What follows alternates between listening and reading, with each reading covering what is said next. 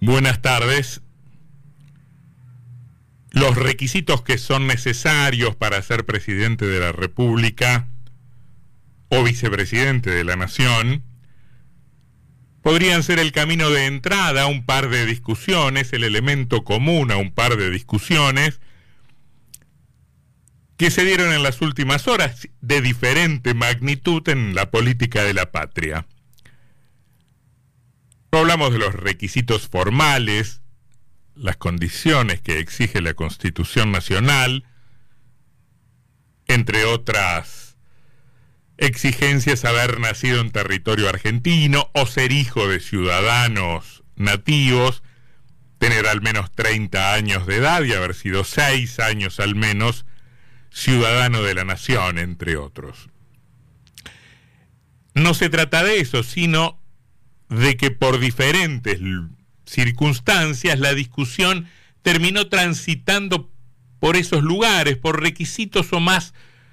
específicamente por las condiciones que son necesarias, que se considerarían imprescindibles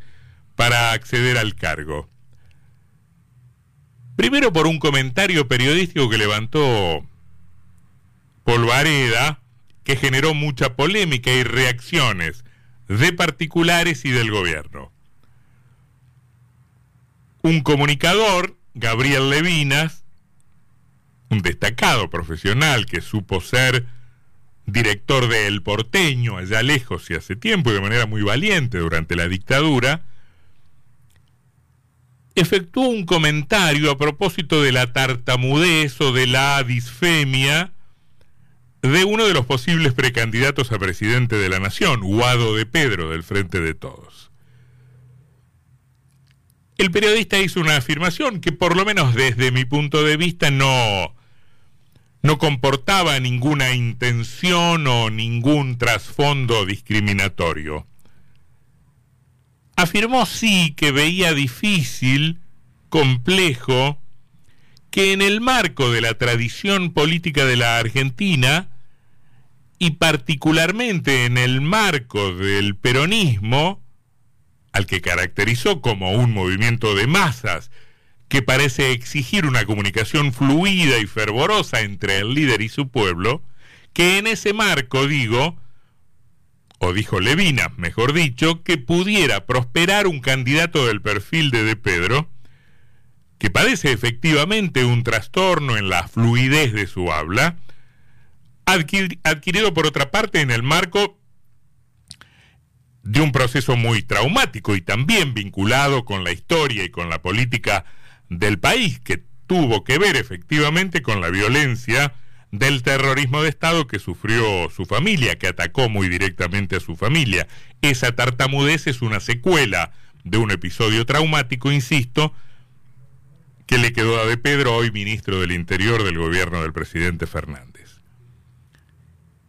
Era ese un comentario político vinculado a los modos de hacer política, a la tradición de la política argentina. En todo caso, una referencia a la comunicación política, o al menos eso entendí yo en su momento, más que una referencia concreta al problema físico de salud o a la condición del ministro del Interior, que eventualmente pudiera, y esto fue lo que se entendió, afectar el ejercicio del poder. Tanto como que, dijo Levinas,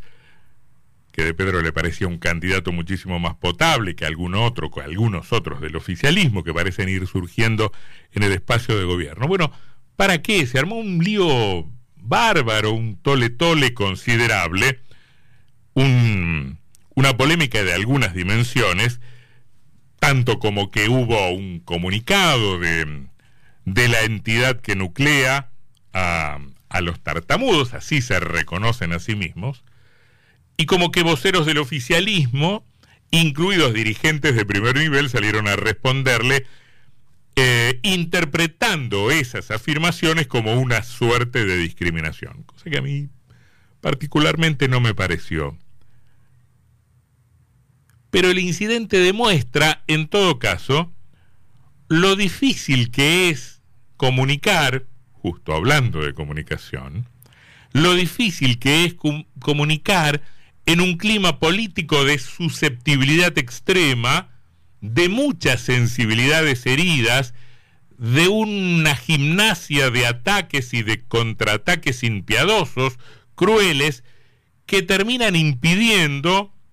u obstaculizando o por lo menos poniendo trabas a la conversación democrática que exige el desenvolvimiento de la vida en una sociedad abierta. Y que confirma por lo demás que en algún momento, más temprano que tarde, moriremos bajo los efectos de un ataque de corrección política. Esto también tiene que ver con, con esa dimensión de la política. La otra cuestión que en las últimas horas me parece más seria, incluso más, más profunda, porque se da en el corazón del poder, la, la otra discusión que en las últimas horas rozó el tema de los requisitos necesarios para ser presidente o vicepresidente o vicepresidenta o de las condiciones que se necesita para alcanzar semejantes eh, dignidades, tiene que ver con una afirmación del propio jefe de Estado, de Alberto Fernández, que como si hubiera recobrado la memoria, como si dejara reaparecer una versión de sí mismo que conocimos cuando se había alejado del espacio kirchnerista y en el marco de esa autonomía efectuaba severas, durísimas críticas a esa corriente de la que se había sentido fundador, el kirchnerismo, una corriente interna del peronismo, digo como si hubiese reaparecido ese Fernández, se mostró el presidente convencido de que la vicepresidenta de la República, Cristina Fernández de Kirchner, no es ladrona o no era ladrona, ni es deshonesta, ni era deshonesta, ni corrupta. Nada de eso, dijo Fernández como emitiendo un certificado de buena conducta. Dijo conocerla muy bien, saber cómo piensa, saber cómo actúa y que por eso estaba él en condiciones de decir que de ninguna manera estábamos frente a una figura corrupta de la política argentina. Pero agregaba, sí, esto es lo notable de su punto de vista, agregaba así que él advertía en la conducta de la vicepresidenta ciertos desajustes éticos, ciertos desvíos éticos, ciertas falencias en el plano de la ética, ciertas conductas, digamos, desaconsejables. Dijo exactamente que no había sido bueno que el gobierno de los Kirchner, el de Néstor y los dos de Cristina, hubiese contratado de la manera que lo hizo y en la magnitud que lo hizo con un viejo amigo del matrimonio como el empresario santacruceño, una suerte de eh, arquetipo de la movilidad social ascendente, de cajero de banco, magnate de la construcción, Lázaro Báez que no había sido bueno que el gobierno nacional contratara de la manera que contrató obra pública, claro, con Lázaro Báez, que había ahí o que él advertía ahí un problema ético, que había ahí algo que estaba mal, que no alcanzaba para ser considerado corrupción, era en todo caso una falta de ética, una falta de ética. Es notable como estas afirmaciones que aparecen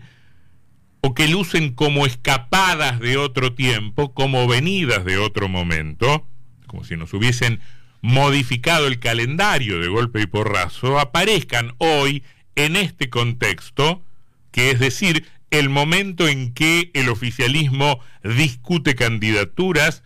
discute la sucesión, discute los posicionamientos, discute los armados, o sea, en el tramo final de un gobierno que por lo demás no se ha caracterizado ni por su eficacia hacia afuera, ni por su armonía hacia adentro, ni por su eficiencia, ni por hacer un culto del afecto societatis. No se llevaron bien las diferentes corrientes de este de esta suerte de panperonismo. Sergio Massa, Alberto Fernández Cristina Fernández de Kirchner.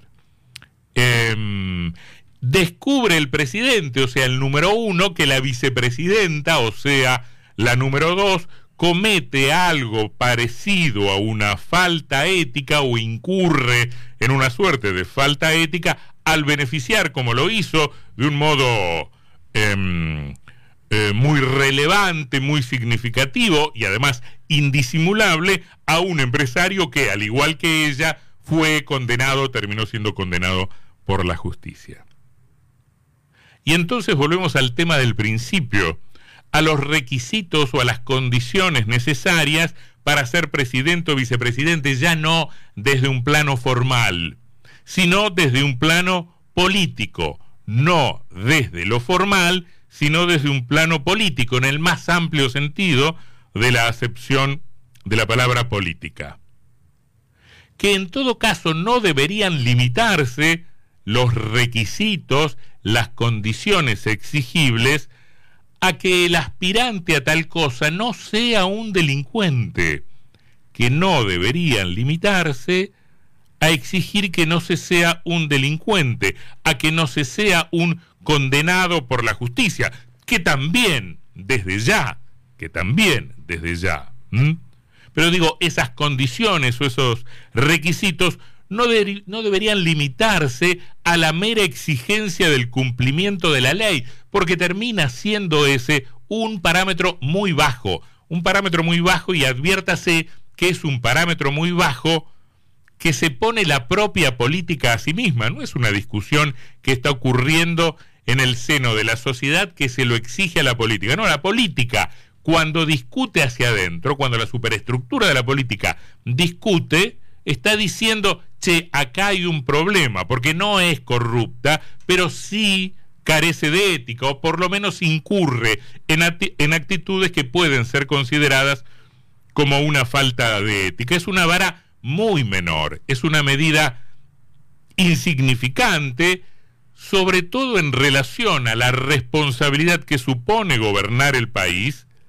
para el carácter ejemplar que deben exhibir quienes lo hacen o quienes llegan a tal situación y sobre todo para el mantenimiento de la legitimidad democrática. No se puede gobernar sin legitimidad, no se puede gobernar sin, por decirlo de algún modo, autoridad moral para mandar. ¿Y cuál es la vara que ponemos? Simplemente que no se haya cometido un delito. Aceptamos la falta de ética, más reprochamos severamente el reproche que ya hizo en todo caso la justicia, porque para que alguien sea considerado un delincuente debe haber mediado una, una sentencia firme. No es corrupta, dice el presidente de la República. En todo caso, le falta ética a su compañera de fórmula, a la compañera de fórmula que en su momento la designó o lo designó, lo ungió como candidato a presidente. Recuérdese que la ética y la legalidad pueden ser mirados como círculos concéntricos, ¿no? Uno comprendiendo a otro. El de la ética es un círculo muy chiquito, muy chiquitito. Con muy poco alcanza para estar, eh, para estar afuera. Eh, si yo cumplo con la ley, ya estoy en ese plano. Ahora, pero la ética, esa que le preocupa al presidente, es un círculo mucho más grande, mucho más grande, que incluye la legalidad, pero que la supera, que incluye la legalidad, pero que la supera, que la supera ampliamente, porque hay un montón de cosas que son malas, que no están bien, pero que no alcanzan a ser ilegales. Yo puedo mentir, eso éticamente está mal, pero no necesariamente es un delito. Hay cosas malas que son legales. Ahora, el presidente está poniendo una vara muy baja. Es aceptable la falta de ética en términos políticos, solo es condenable, solo es condenable al punto de pedir la separación de la política o de la actividad política, ni hablar de un cargo, solo es condenable aquel que ya sufrió una condena judicial, una condena que le dio el rango, la jerarquía el privilegio muy poco recomendable de delincuente. Uno debería exigir a la clase política y particularmente a los gobernantes que gobiernen bien, que gobiernen atendiendo determinados valores, respetando determinada idea de la decencia, de la honestidad, de la probidad, todas cosas que suponemos, todas cosas que suponemos, que sabemos que son, eh, son parte eh, integrante de la honestidad, pero que superan esto. Es algo más también que el cumplimiento de la ley. Le pedimos que cumplan la ley, pero no podemos pedirle solamente eso. Le debemos pedir que su conducta sea ejemplar. Y la afirmación del presidente es casi una confesión de la política de este tiempo, porque supone cierta aceptación, por lo menos desde lo formal, de la falta de ética, porque la vara que nos ponemos,